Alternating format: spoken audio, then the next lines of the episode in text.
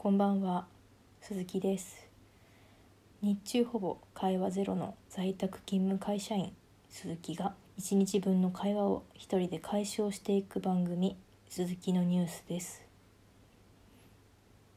今更って感じなんですけどこのポッドキャストを始めてから鈴木っていう名前すっごい言いにくいなってことに気づきました。もう生まれて二十数年普通に鈴木として生きてきてはいるんですけど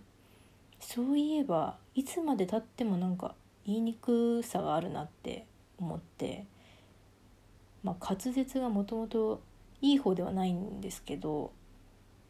ちょっと運悪く下の名前も言いにくいので自分の名前をよく噛むんですよね。例えば電話で問い合わせる時とかもかなりの確率で自分の名前を23回言い直すっていう感じになってて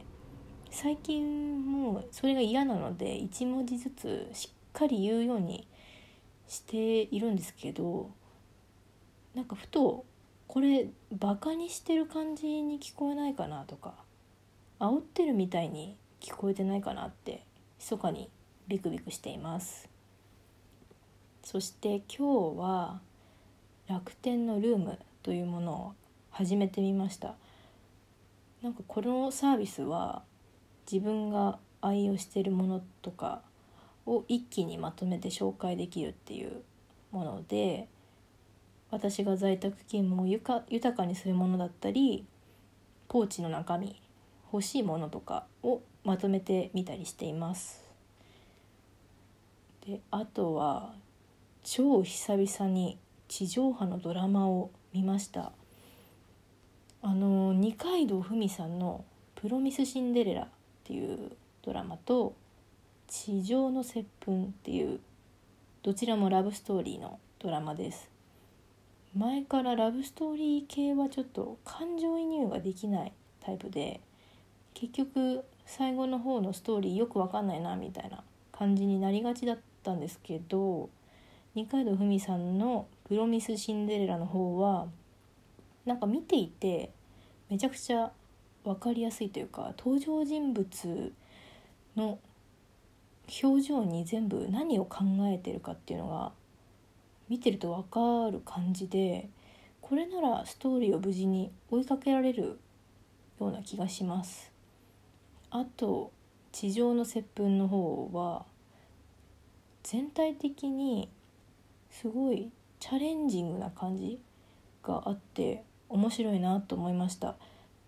主演の方はジャニーズのグループで ABCG っていうグループの橋本さんっていう方と中村ゆりかさんっていう方がこう展開していく感じなんですけどめちゃくちゃキスをするんですよね。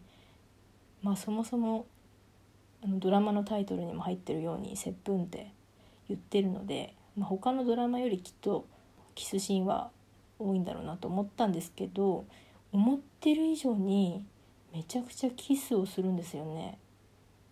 なんか珍しくこのタイトル負けしてないストーリーというかいい感じだなと思いました。もうコロナになってからこういうラブストーリー系のドラマはすごい制約とかなんか条件とかが多そうで大変だなっていうのを完全にぶっ壊してくる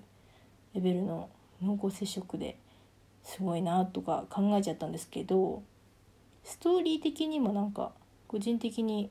面白いかもと思って見てます。で今後の流れもなんか予想できない感じで面白そうなので継続して見ていこうかなと思っています。というわけで今日はこの辺で終わりにしようと思います。以上鈴木のニュースでした。